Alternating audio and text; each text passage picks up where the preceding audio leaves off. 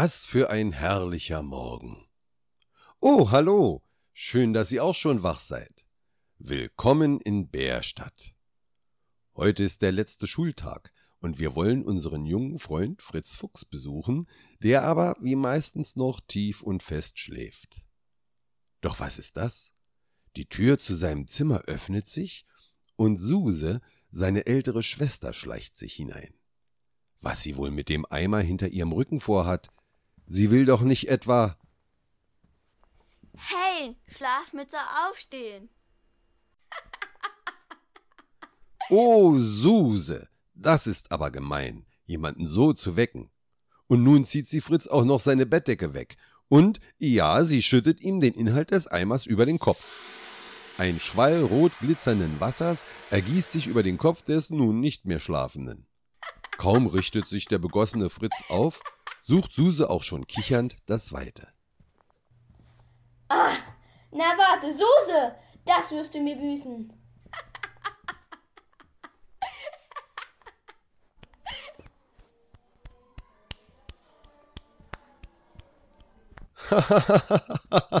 Was für ein Durcheinander.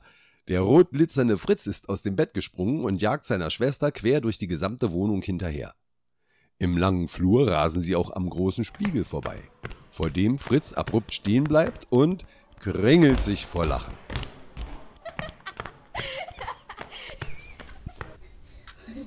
Suse, du Biest. Das Glitzerwasser steht mir zwar, aber etwas gemein war das schon. Ah, lass Kann man den Morgen nicht einmal normal beginnen lassen?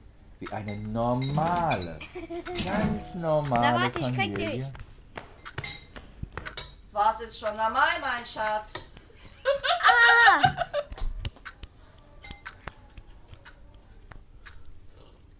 Na, hier herrscht ja eine Stimmung bei der Familie Fuchs. Aber so ist das eben manchmal zwischen Bruder und Schwester, selbst wenn sie sonst ein Herz und eine Seele sind. Schnell haben sie sich aber wieder beruhigt, denn es gilt zu frühstücken und sich für die Schule fertig zu machen. Fritz springt schnell unter die Dusche und zieht sich an. Dann schlingt er schnell die Wurstbrote, die ihm die Mutter gemacht hat, hinunter und schnappt sich seinen Ranzen, schwingt sich auf sein Fahrrad und düst los. Denn, wie bereits erwähnt, ist es der letzte Schultag vor den Sommerferien. Und wenn es zwei Dinge gibt, die Fritz über alles schätzt, dann ist das eine die Schule und das andere die Ferien.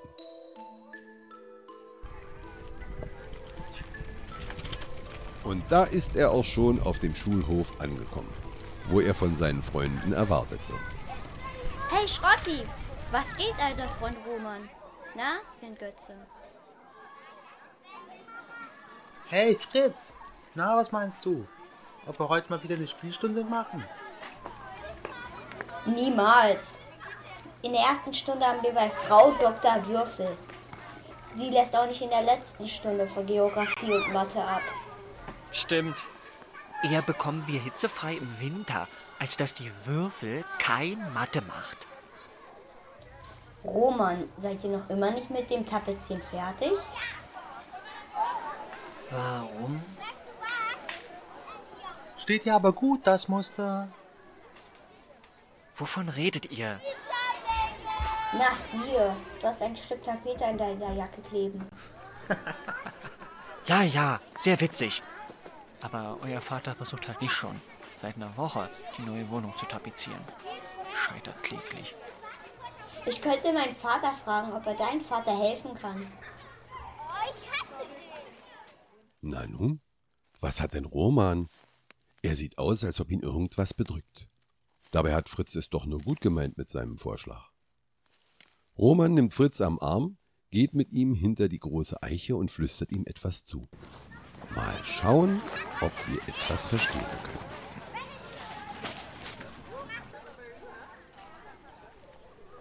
Ähm, danke, Fritz, aber lass mal lieber. Vati ist da sehr eigen. Früher hat er sowas nicht nötig gehabt. Da hat er einfach eine Firma beauftragt oder unsere Butler machen lassen.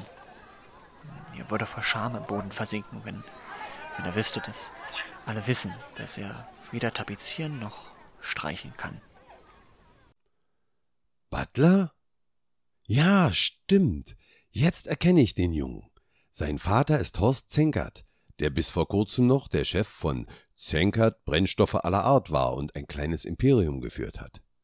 Im letzten Jahr aber gab es einen großen Skandal, bei dem es um viel Geld ging, und Romans Vater musste all seine Ämter niederlegen. Kurz danach ist Familie Zenkert nach Bärstadt gezogen. Ah, der Unterricht beginnt. Und da ist der Unterricht auch schon wieder vorbei. Fritz, Roman, Schrotti und Götz stürmen freudig gröhlend aus der Schule. Zwar hatte Frau Dr. Würfel tatsächlich Mathe durchgezogen, aber die anderen Lehrer waren weniger streng und es gab viele Spiele und von der Klassenlehrerin sogar einen Kuchen. Und unsere drei Freunde haben die Köpfe schon wieder zusammengesteckt. Worum es wohl diesmal geht? Zeugnisse vielleicht? Und, Leute, steht unser Plan für die Ferien noch? Wir wollten doch ein neues Clubhaus für unsere Bande suchen. Ich schlage vor, wir bauen uns ein Baumhaus. Ich habe schon mit dem Förster gesprochen und er hat uns einen Baum gezeigt, auf den es gehen könnte. Habt ihr Lust? Ungesehen schleicht sich ein Mädel an die kleine Gruppe an.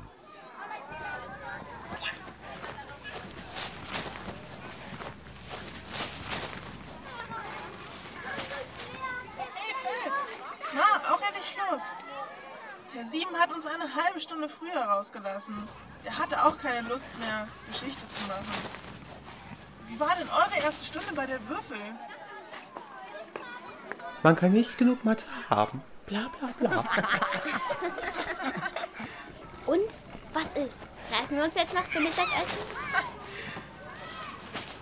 Oh ja! Äh, ach Mist, meine Eltern wollen sogar unbedingt heute noch los. Tut mir leid, Leute, aber in einer Woche bin ich ganz bestimmt wieder da.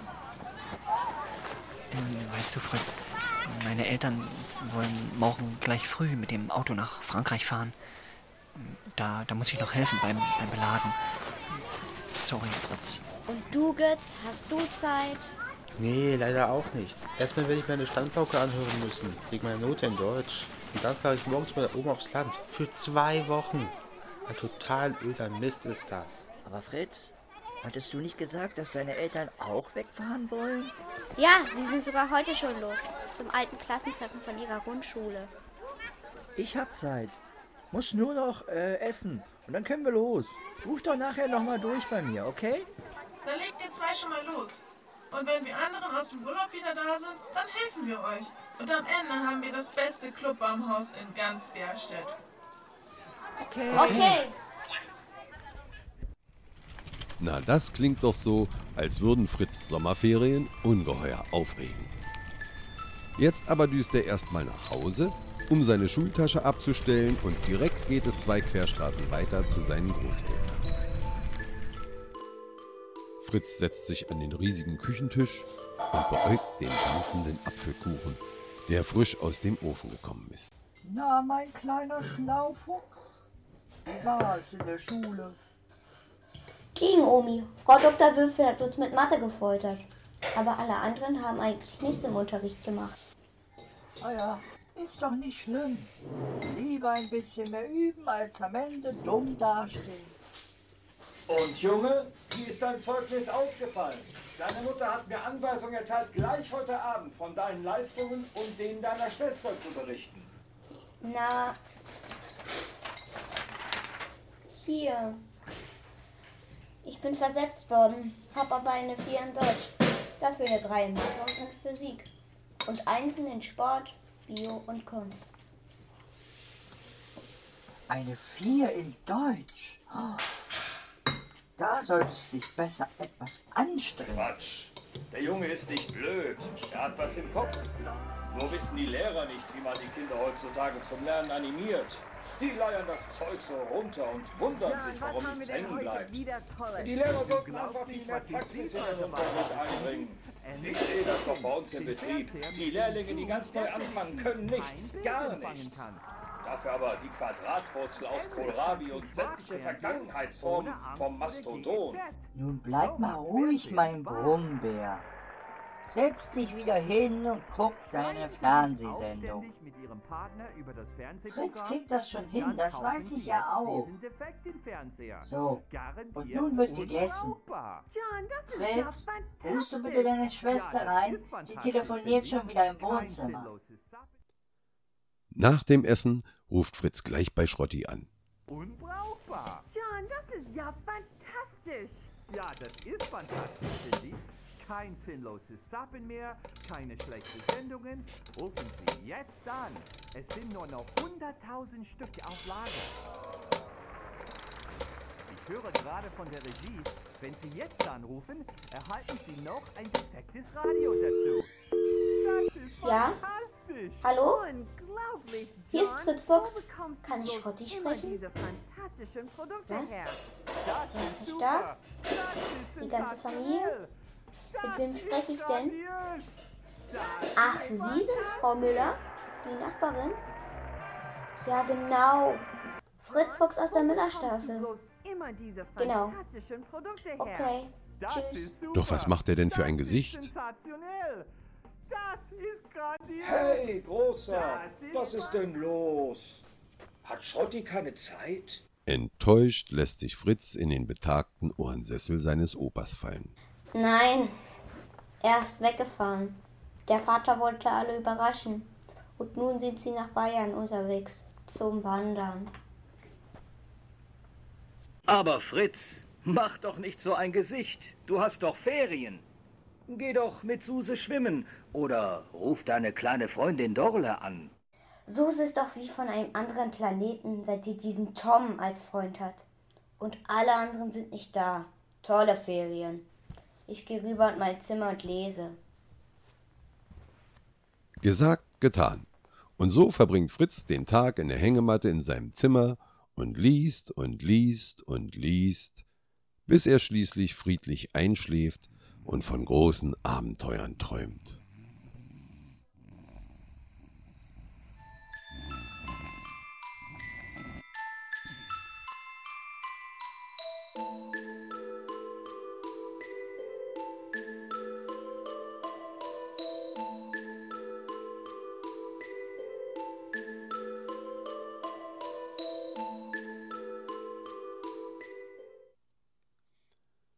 Gleich am nächsten Tag ist Fritz schon wieder viel besser gelaunt. Und das, obwohl er früh morgens schon von den ersten Sonnenstrahlen geweckt wurde. Ob er für heute was vorhat? Na, schauen wir doch einfach mal in sein Zimmer. Suse, hey, hast du meinen Rucksack gesehen? Da kann Fritz lange rufen, denn Suse ist damit beschäftigt, ihrem Liebsten tief in die Augen zu blicken. Da hilft es nur noch, sie am Arm zu packen und wach zu rütteln. Hm, nein, hab ich nicht. Hm. Susi. Du hattest ihn doch Haut zuletzt. so schön. Den großen, von Opa. Suse, bitte. Fritz, du nervst. Ich hab den blöden Rucksack nicht. Komm, Tom, lass uns Fernsehen. Aber ich brauche ihn. Ey, Kleiner, deine Schwester hat jetzt Besseres zu tun. Und nun steh ab, du nervst. Naja, da bleibt Fritz wohl nichts anderes übrig, als genervt zurück in sein Zimmer zu gehen und seinen alten Rucksack zu packen. Als der Rucksack fertig gepackt ist, schnallt Fritz noch Zelt und Schlafsack fest und er geht zur Wohnungstür hinaus.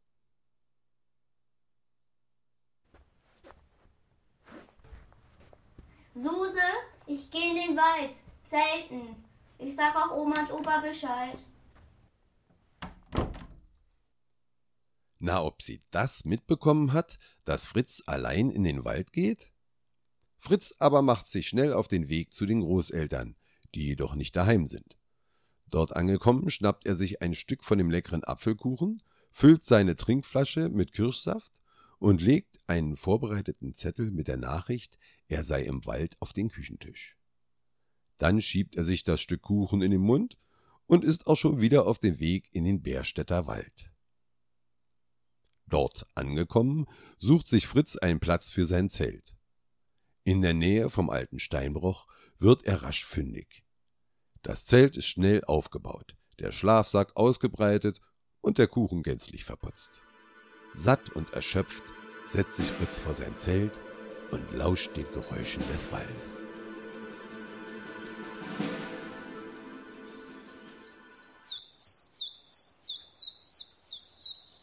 Und jetzt?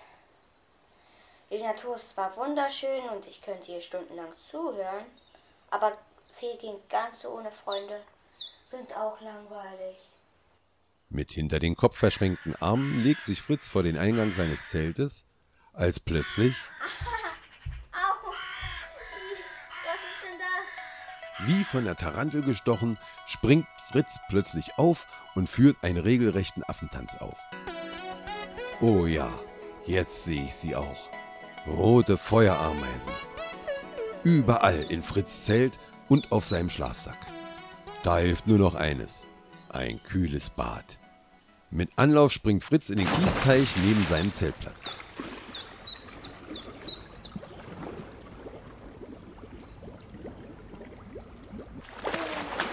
Ist das kalt?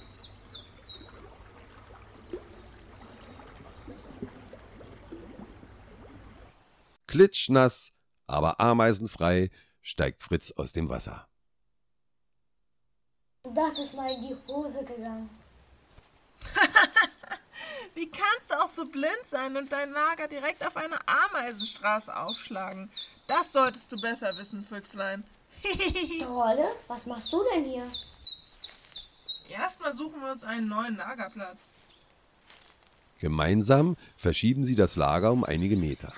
Danach hängt Fritz seine nassen Klamotten über einen Ast zum Trocknen auf, was dank der Sommersonne überaus schnell erledigt ist.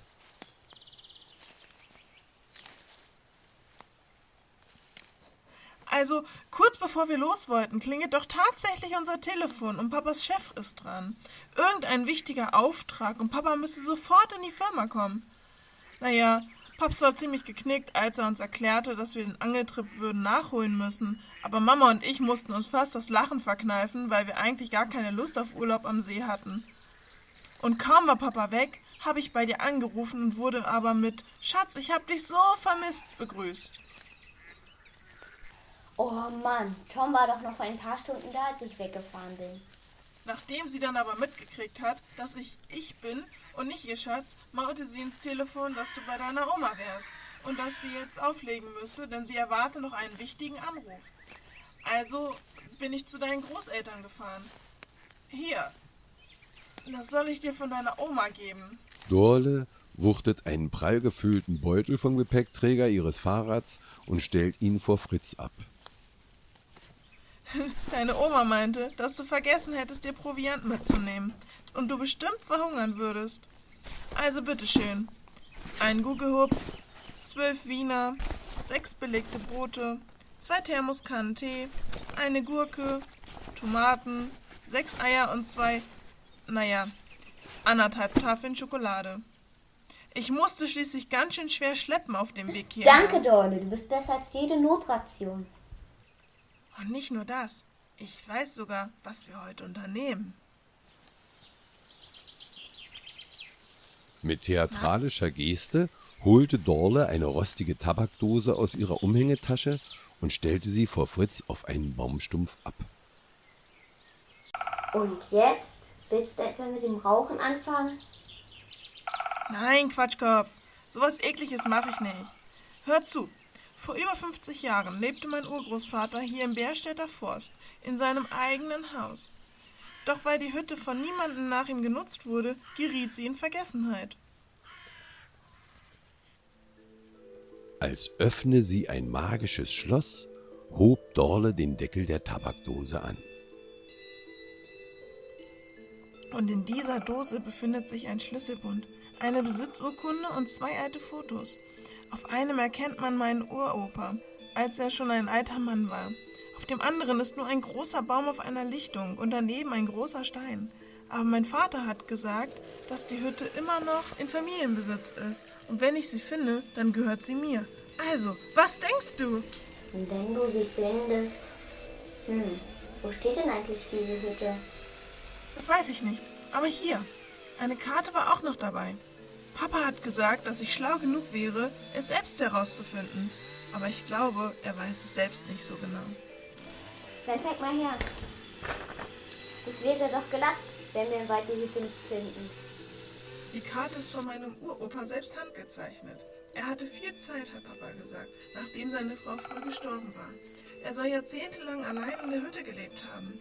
Das einzige Problem ist, dass ich es bis, bisher nicht geschafft habe, die Schrift zu enträtseln. Das ist irgendwas Altes und sieht aus, als hätte ein Pirat versucht, Schreibschrift zu lernen. Das ist altes Süderlin, glaube ich. Da haben die noch ganz anders geschrieben als heute. Könnten wir nicht deine Oma fragen? Die kann das doch sicher lesen. Ja. Ach was, das schaffen wir doch alleine. Gib mir nur noch mal die Karte, bitte. Also, diese große dunkle Fläche in der Mitte mit den komischen Kreisen und Dreiecken darauf müsste der Berstädter Forst sein. Und dieser Bereich mit, mit den gestrichelten Linien abgetrennt, das muss der Stadtpark sein. Ja, stimmt. Und daneben fangen die Straßen der Innenstadt an. Hier am Rand. Dieses Gebäude mit dem Kreuz muss die große Kirche am Markt sein. Richtig. Daneben steht doch was geschrieben. Ich kann den ersten Teil nicht lesen, aber mit ganz viel Fantasie könnte es Kirche heißen. Und hier habe ich noch etwas entdeckt. Da links oben auf der Karte, mitten im Wald, da ist ein kleines schwarzes Viereck. Das könnte doch die Hütte von meinem Uropa sein, oder? Schon möglich. Und schau, da sind doch zwei Wörter in roter Tinte daneben geschrieben.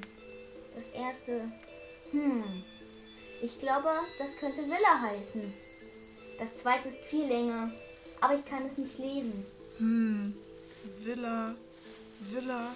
Aber ja, mein Uropa hatte seine Hütte Villa Eulenschrei genannt. Das hat mir meine Oma vor ein paar Jahren mal erzählt. Eulenschrei. Ja, das passt. Eulenschrei muss das zweite Wort sein. Wenn also das die Hütte Moment. Da unten ist die Innenstadt. Da der Stadtpark. Westlich vom Park beginnt der Bergstädter Forst. Und wenn es eine geordnete Karte ist, dann befindet sich die Hütte hinter den Bahnen im Nordwesten vom Wald. Ich kann mich gar nicht orientieren. Deine andere Oma müsste doch in der Nähe da wohnen. Wo sind wir jetzt? Und wo ist die Hütte? Geschwind befördert Fritz eine Karte des heutigen Bärstadt aus seinem Rucksack und legte sie neben die Karte von Dorles Uropa. Also, Papas Mutter wohnt in Lilienburg. Hier siehst du Lilienburg. Hier den neuen Bahndamm und hier etwa beim Steinbruch und beim Steinbach sind wir jetzt gerade. Ganz weit im Norden, in einem anderen Teil des Waldes. Wir müssen also von deiner Oma aus südöstlich gehen, wenn wir zur Hütte wollen. Und schau mal, wir kommen dann sogar in Rosenthal vorbei. Da wohnt meine Oma direkt am Dorfrand, fast schon im Wald. Wir könnten sie noch mehr über meinen Uropa fragen. Hast du einen Kopf? Na klar, den habe ich immer dabei. Man weiß ja nie, wo man sich mal verliert. Dann nichts wie los. Die Hütte finden wir doch ganz leicht, oder? Aber sicher. Wir als Dream Team schaffen doch alles. Los, komm.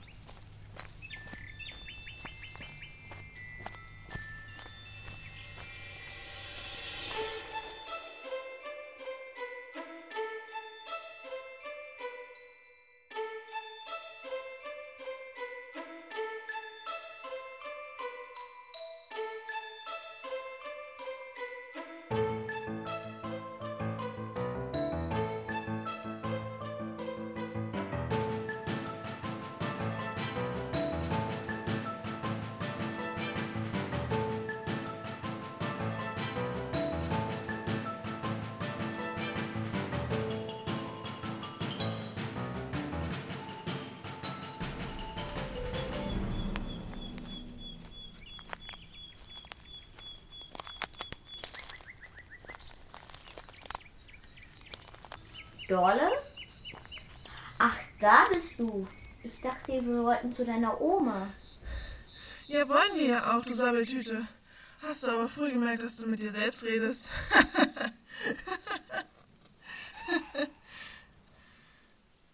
mein Papa hat mir neue Schuhe gekauft. Für den Urlaub und so. Aber so toll die auch aussehen, kann man darin wirklich so gar nicht laufen. Warum hast du es ihm denn nicht gesagt? Na, weil er fand, seine kleine Prinzessin darin allerliebst ausschaut und ich wollte ihn nicht enttäuschen. Ja, und vermutlich hättest du ihm auch nicht sonst den neuen Pullover abschwärzen können, den du gerade anhast. Was? ja, stimmt, du kennst mich viel zu gut, du Schuft. Komm, ich nehme dich hochgepackt. Sonst kommen wir ja nie bei deiner Oma an. Und so liefen sie bis zum Haus von Dorles Oma. Das eingeschossige Häuschen lag tatsächlich so sehr am Rand des kleinen Dorfes, dass es zur Hälfte im umliegenden Wald stand. Bleibt mal so stehen. Oh, was für ein herrliches Bild. Der kleine Fuchs trägt meine Gans wie eine Prinzessin auf den Händen. Ja, ja, da hatte Dorles Oma den beiden doch glatt mit ihrer Kamera aufgelauert. Überrascht steigt Dorle von Fritz herunter, dessen Gesicht nun fuchsrot anläuft. Oma, erstens sollst du mich nicht immer ganz nennen und Doch Frau Wolfsberg erstickt Dorles Protest mit einer herzlichen Umarmung. Und zweitens hat er mich nicht auf seinen Händen, sondern auf dem Rücken getragen. Wie einen Sack Reis. Ich freue mich auch, dich zu sehen, mein Kind. Und nun stellt ihr erstmal eure Sachen ab und kommt in den Garten. Ich mache euch eine kalte Limo. Hättet ihr euch gestern angemeldet, dann könnte ich euch jetzt auch Kuchen anbieten. Oh bitte, machen Sie sich keine Umstände. Doch da war Dorles Oma schon mit einem Tablett voller Köstlichkeiten zurückgekehrt. Neben drei großen Gläsern mit Limo gab es Kekse, Erdbeeren mit Schlagsahne und Pfirsiche im eigenen Saft. Setzt euch und greift zu, Kinder. Es ist nicht viel, aber ich hoffe, es schmeckt euch. Vielen Dank, Omi. Mm, Wir wollen dich eigentlich gar nicht lange stören, Omi. Wir sind sozusagen auf der Durchreise. Wir sind nämlich auf der Suche nach der alten Hütte von Dorles Uropa. Ihrem Vater, Frau Wolfsberg. Wie kommt ihr denn darauf? Das muss 50 oder 60 Jahre her sein, dass ich zum letzten Mal dort war. Aber ihr habt recht, sie liegt in dieser Richtung im Wald. Nur wo, weiß noch nicht mal ich mehr genau. Ich habe das hier auf unserem Dachboden gefunden. Das ist doch die alte Besitzurkunde, oder? Zeig mal her. Oh ja, da steht sein Name drauf. Professor Dr. Wilhelm August Schneider. Mein Vater hat immer so übertrieben. Schwunghaft unterschrieben. Seht ihr? Was für ein Professor war er denn? Nun, soweit ich mich erinnere, hat er als Geschichtslehrer gearbeitet und war Professor für Altertum und Zeitgeschichte. Aber im Herzen war er mehr Forscher als Lehrer. Ständig hat er irgendetwas gesucht, wovon nur er wusste. Zuletzt hat er sich auf die Spuren von Hannibals Schatz begeben. Wow, der Hannibal mit dem Elefanten? Oh, entschuldige, Omi. Wir wollten dich nicht aufregen. Ist schon gut, Kinder. Es ist nur, mein Vater war so ein feiner Kerl, der niemanden jemals hat hängen lassen. Nie hat er ein böses Wort gegen jemanden gesprochen. Und trotzdem, als er plötzlich verschwand, da wurde er von seinen Neidern madig gemacht, seine Forschung diskreditiert. Und das nur, weil er davon überzeugt war, dass Hannibals Schatz in den Bärstädter Bergen versteckt ist. Seine zahlreichen anderen Entdeckungen sind dadurch völlig in Vergessenheit geraten. Das ist aber gemein. Allerdings, das fand ich auch schon als junge Frau ungerecht.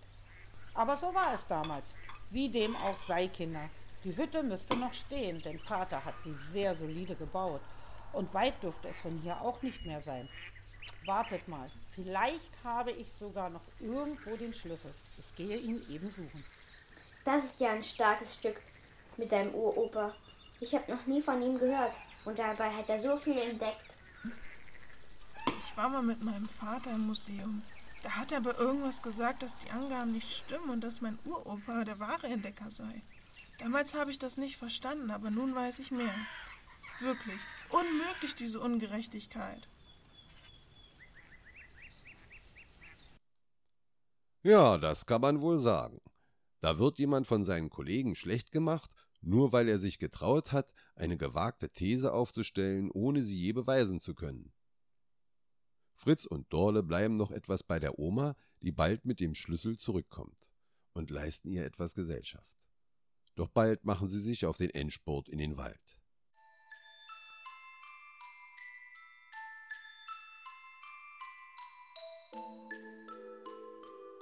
Nach zwei Stunden Querfeldeinmarsch erreichen Fritz und Dorle ihr Ziel, die Villa Eulenschrei. Nur dass von der Villa gar nicht so viel zu sehen ist. Riesige Tannen, ein mannshoher moosbewachsener Holzzaun und die dichte Vegetation des Waldes versperren den Blick auf das Grundstück vollkommen. Wahnsinn! Hier muss ja wirklich seit einem halben Jahrhundert keiner mehr gewesen sein.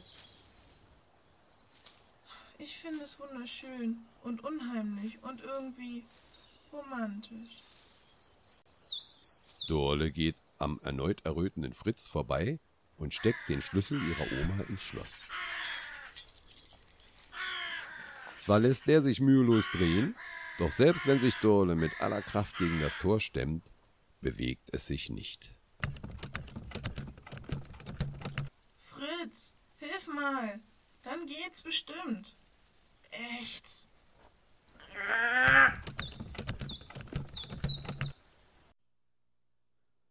Nein, selbst gemeinsam können sie das Tor nur wenige Zentimeter öffnen. Vorsichtig wagt Dorle einen Blick ins Innere. Du, Fritz, da liegt ein dicker Ast vor dem Tor.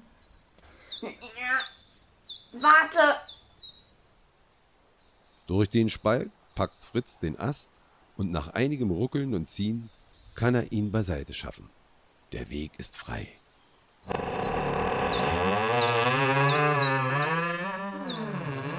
Fritz, das ist die Villa Eulenschrei. Ob die Tür genauso schwer aufgeht wie das Tor? Zusammen auf drei. Drei.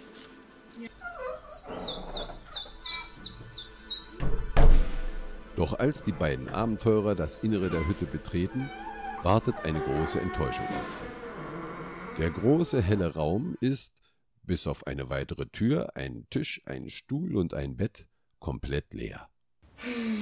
Also ich hätte da schon etwas mehr erwartet. In dem kleinen Raum, der hinter der Tür lag, befand sich eine sehr alte kleine Küche. Enttäuscht setzt sich Fritz auf den Stuhl und stellt seinen Rucksack auf dem Tisch ab. Er nimmt sich ein Ei aus seinem Proviant und fängt an, es zu pellen, als ihm ein Stück Schale herunterfällt. Nun möchte er es aufheben, wie es gut erzogene Kinder mit Müll immer tun. Doch er hält inne und legt den Kopf schief. Dorle, komm mal her! Siehst du das? Hier ist ein Spalt im Boden. Meine Eierschale ist genau durchgefallen. Sonst hätte ich sie gar nicht bemerkt. Was hat Fritz denn da entdeckt? Auf jeden Fall schiebt er nun den Stuhl beiseite und kniet sich auf den Boden. Fritz fand einen gut versteckten Griff, nahm allen Mut zusammen und wollte gerade daran ziehen, als Fritz, da war jemand. Was? Ich habe gerade einen Schatten bei der Tür gesehen. Fritz nickt Dorle zu, geht auf Indianersohlen zur Tür und schaut vorsichtig um die Ecke. Buh! Na sowas! Götz springt mit erhobenen Händen und verstellter Grimasse um die Ecke und verpasst Fritz so einen Schrecken, dass der sich glatt auf seinen Hosenboden setzt. Aus dem Schatten unter den Tannen treten Roman und Schrotti grinsend hervor. da zieht der Fuchs doch glatt den Schwanz ein. Roman, du Idiot. Dorle reicht Fritz die Hand und hilft ihm auf, während Roman, Schrotti und Götz die Hütte in Augenschein nehmen. Das ist echt mal ein 1A-Klasse Clubhaus, Fritz. Nur, dass sie nicht Fritz gehört, sondern mir. Alle mal hergehört. Das ist hier die Villa Eulenschrei, die alte Hütte von Dorles Uropa. Also sollten wir Dorle zuerst fragen, ob wir hier einziehen dürfen. Ja. Was glaubst du denn so erwartungsvoll? Natürlich ist das hier unser neues Clubhaus. Yay! Yay! Cool! Toll! Aber Moment mal, solltet ihr nicht eigentlich im Urlaub gefahren sein? Und wie habt ihr uns überhaupt gefunden? Ja, das war allerdings eine Reihe kurioser Zufälle. Zuerst hatte das Auto von Schrottis Vater den Geist aufgegeben. Dann stellte sich heraus, dass es bei der Buchung von Götz Familie einen Fehler gegeben hatte und sie erst einen Tag später würden abreisen können. Nur Roman wollte nicht so recht mit der Wahrheit rausrücken. Aber das kannten die anderen schon und achteten nicht darauf. Sie wussten, dass sein Vater wenig Geld hatte und sie deswegen wohl nicht in den Urlaub fahren könnten. Haben wir doch alle Glück im Unglück gehabt. Aber eine Bedingung habe ich noch. Wenn das hier unser neues Clubhaus wird, dann helft ihr mir dabei, alles über meinen Uropa herauszufinden, okay? Er war Professor und hat hier gelebt und gearbeitet, aber es gibt überhaupt keine Nachschlagwerke. Keine Lexika, keine dicken Geschichtsbücher, nichts. Alles, was wir gefunden haben, ist diese Luke da im Boden. Habt ihr schon versucht, sie zu öffnen? Ich wollte es gerade versuchen. Da musste uns ja jemand unbedingt erschrecken. Dann lass uns doch alle mal versuchen, ob wir die Luke aufkriegen. Ich bin als erster dran. Und genau das tun die Jungs dann auch die nächsten 30 Minuten, bis sie völlig erschöpft sind. Doch die Luke bewegt sich keinen Zentimeter. Ja, nicht mal einen Millimeter hat sie sich bewegt. Und so machen sich die Kinder bis zur Abenddämmerung ans Aufräumen. Am Abend dann beschließen sie, in ihrem neuen Hauptquartier zu übernachten. Götz holt vom Supermarkt ein paar Flaschen Limo, Dorle, Kekse und Erdbeeren von ihrer Oma und Fritz kann dem Metzger in Rosenthal ein paar Würstchen abschwatzen. Und so gibt es abends ein Lagerfeuer mit köstlicher Limo, knackigen Würstchen am Spieß und zum Abschluss für alle Erdbeeren mit Sahne. In der Nacht erzählen sie sich dann noch so lange Gruselgeschichten, bis selbst Fritz und Roman unter dem Sternenhimmel einschlafen.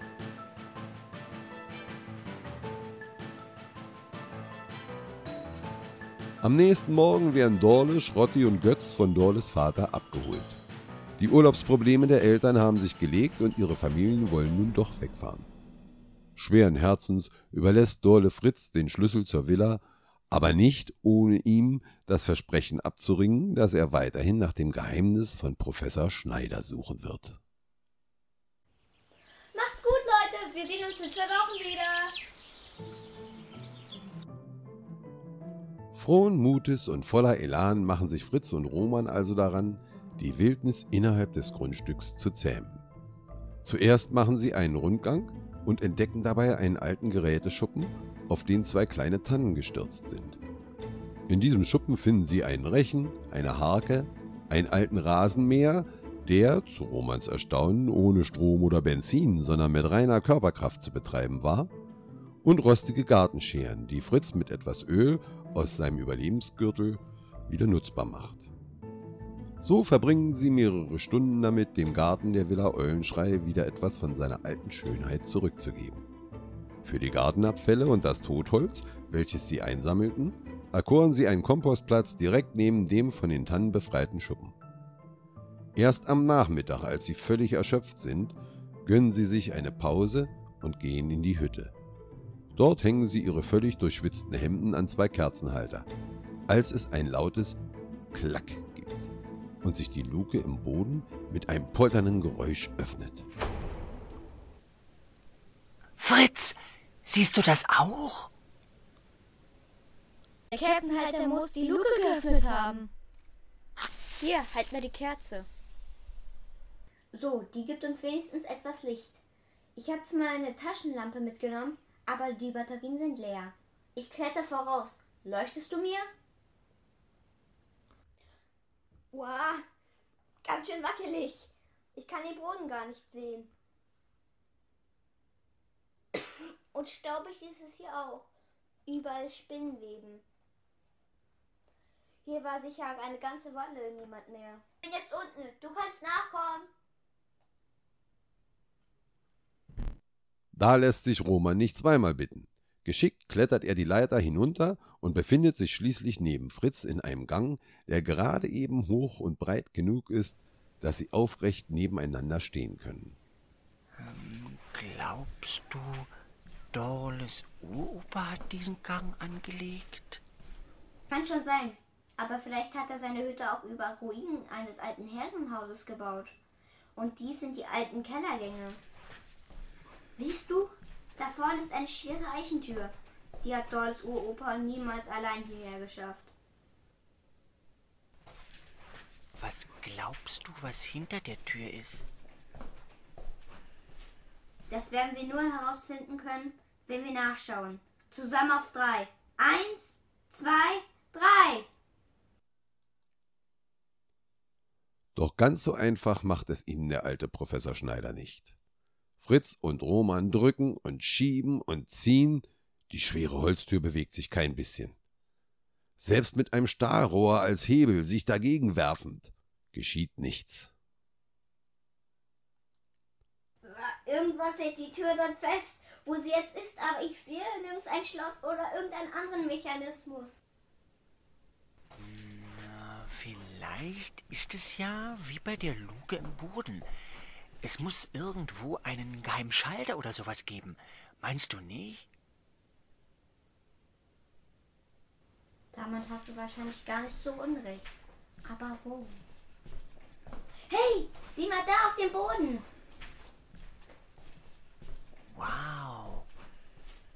Das sind römische Zahlen. Römische was? Na, die Römer hatten doch eine ganz eigene Art, Zahlen aufzuschreiben, nämlich in Form von Buchstaben. Und jeder Buchstabe stand dafür für eine Zahl. Das I ist eine 1, das V ist eine 5, das X ist eine 10, L ist 50, C ist 100, M ist 1000 und so weiter. Klingt ganz schön kompliziert. Ist es aber gar nicht. Um eine Zahl zu bilden, hat man nur einfach die Buchstaben aneinandergereiht. X, V, I, I ist zum Beispiel 10 plus 5 plus 1 plus 1, also 17. Verstehst du? Vielleicht, ich, ich, ich meine, also ich, ich denke schon, aber wie hilft uns das weiter?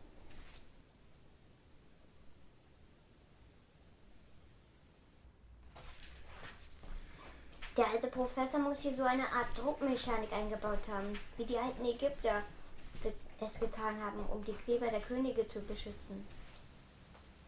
Ähm, du meinst also, dass es hier auch Fallen gibt?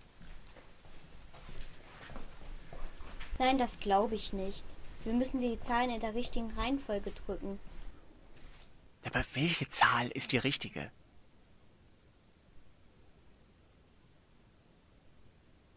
Hm, es muss irgendwas mit dem Professor Schneiders letzten Forschungsgegenstand zu tun haben. Und was war das? Hannibal, der Karthager. Der Professor hat geglaubt, dass Hannibal auf seinem Rückzug von Rom bis nach Berstadt vorgedrungen ist und hier in den Bergen auch sein legendären Schatz versteckt hat. Hm, ich habe leider überhaupt keine Ahnung von Geschichte. Warte mal einen Augenblick. Ich bin sofort wieder da. Geschwind klettert Fritz die Leiter hinauf und beginnt seinen Rucksack auf dem Boden zu entleeren. Bald hat er ein dickes Buch in der Hand und eilt die Leiter wieder hinunter. Eigentlich wollte ich mich mit der Geschichte der Ranger und Trapper in Amerika vertraut machen. Und deswegen habe ich diesen Wälzer von meinem Paps mitgenommen. Da steht alles wichtig. Und jetzt gucke ich drin nach, welche Daten es zu Hannibal gibt. Ich sage dir Zahlen an und du stellst dich vorsichtig auf die entsprechende Zahlen, oder? Und so machen die beiden es dann auch. Fritz schlägt Hannibal im Buch seines Vaters nach und übersetzt die Jahreszahlen in römische Zahlenschrift.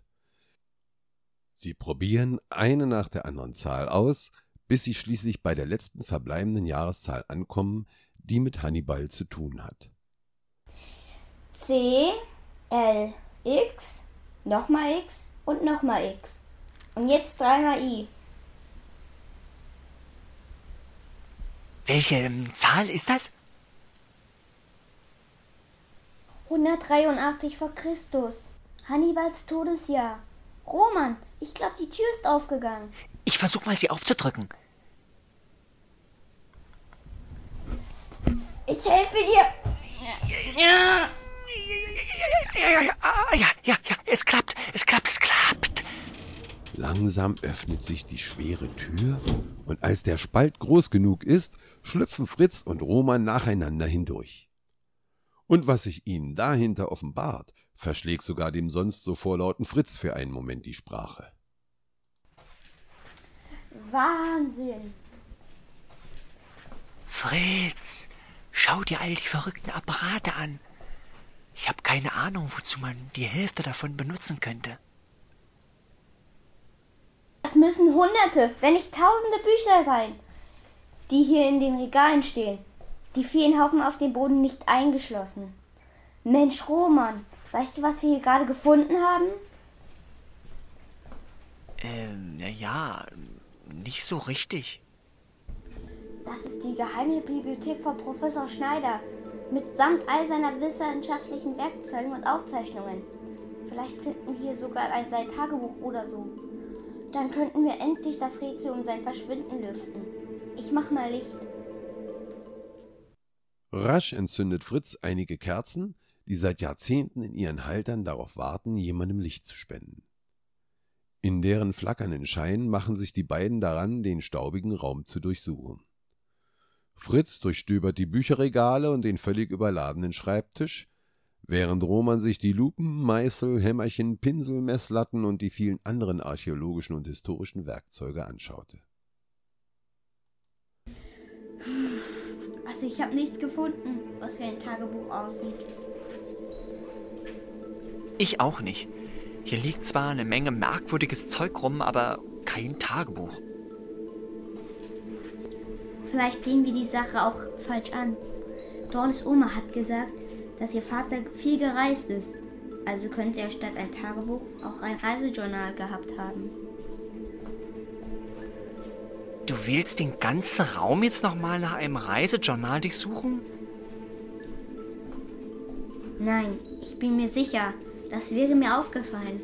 Aber der Professor hatte offensichtlich eine Fable für Geheimnisse und Verstecke. Wir müssen also denken wie er. Wo würde ich mein Reisejournal verstecken?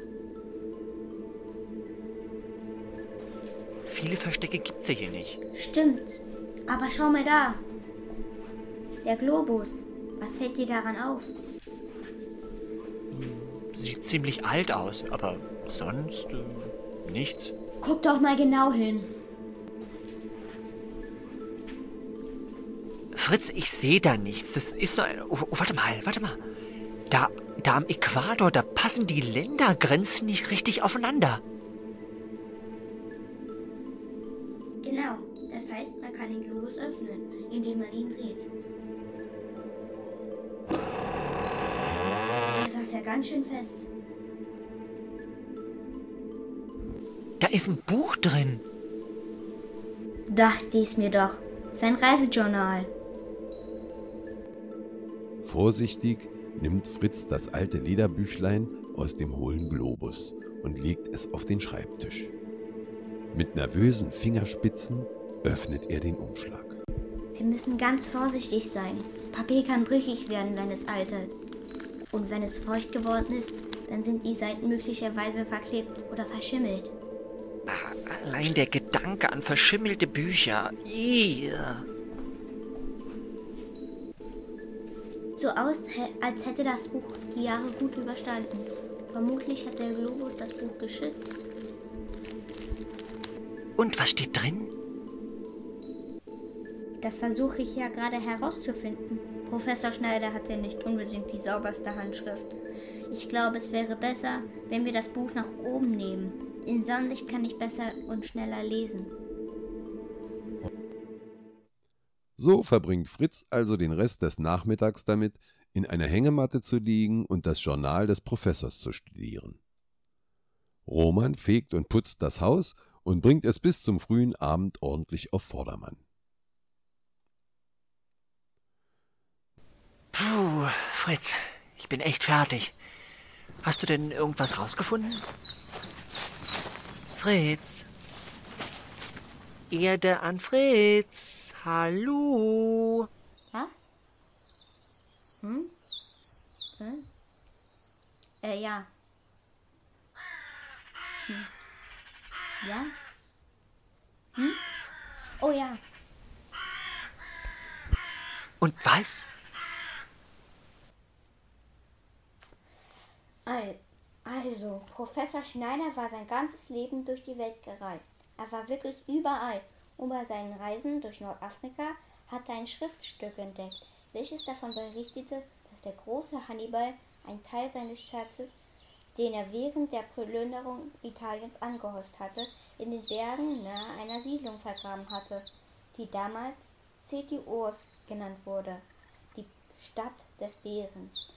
Und da stand für Schneider fest, dass Hannibals Schatz noch immer in den Bergstädter Bergen liegen musste. Die Aufzeichnungen brechen ab. Kurz nachdem der Professor angekündigt hatte, den Schatz nach Jahren des Nachforschens heben zu wollen.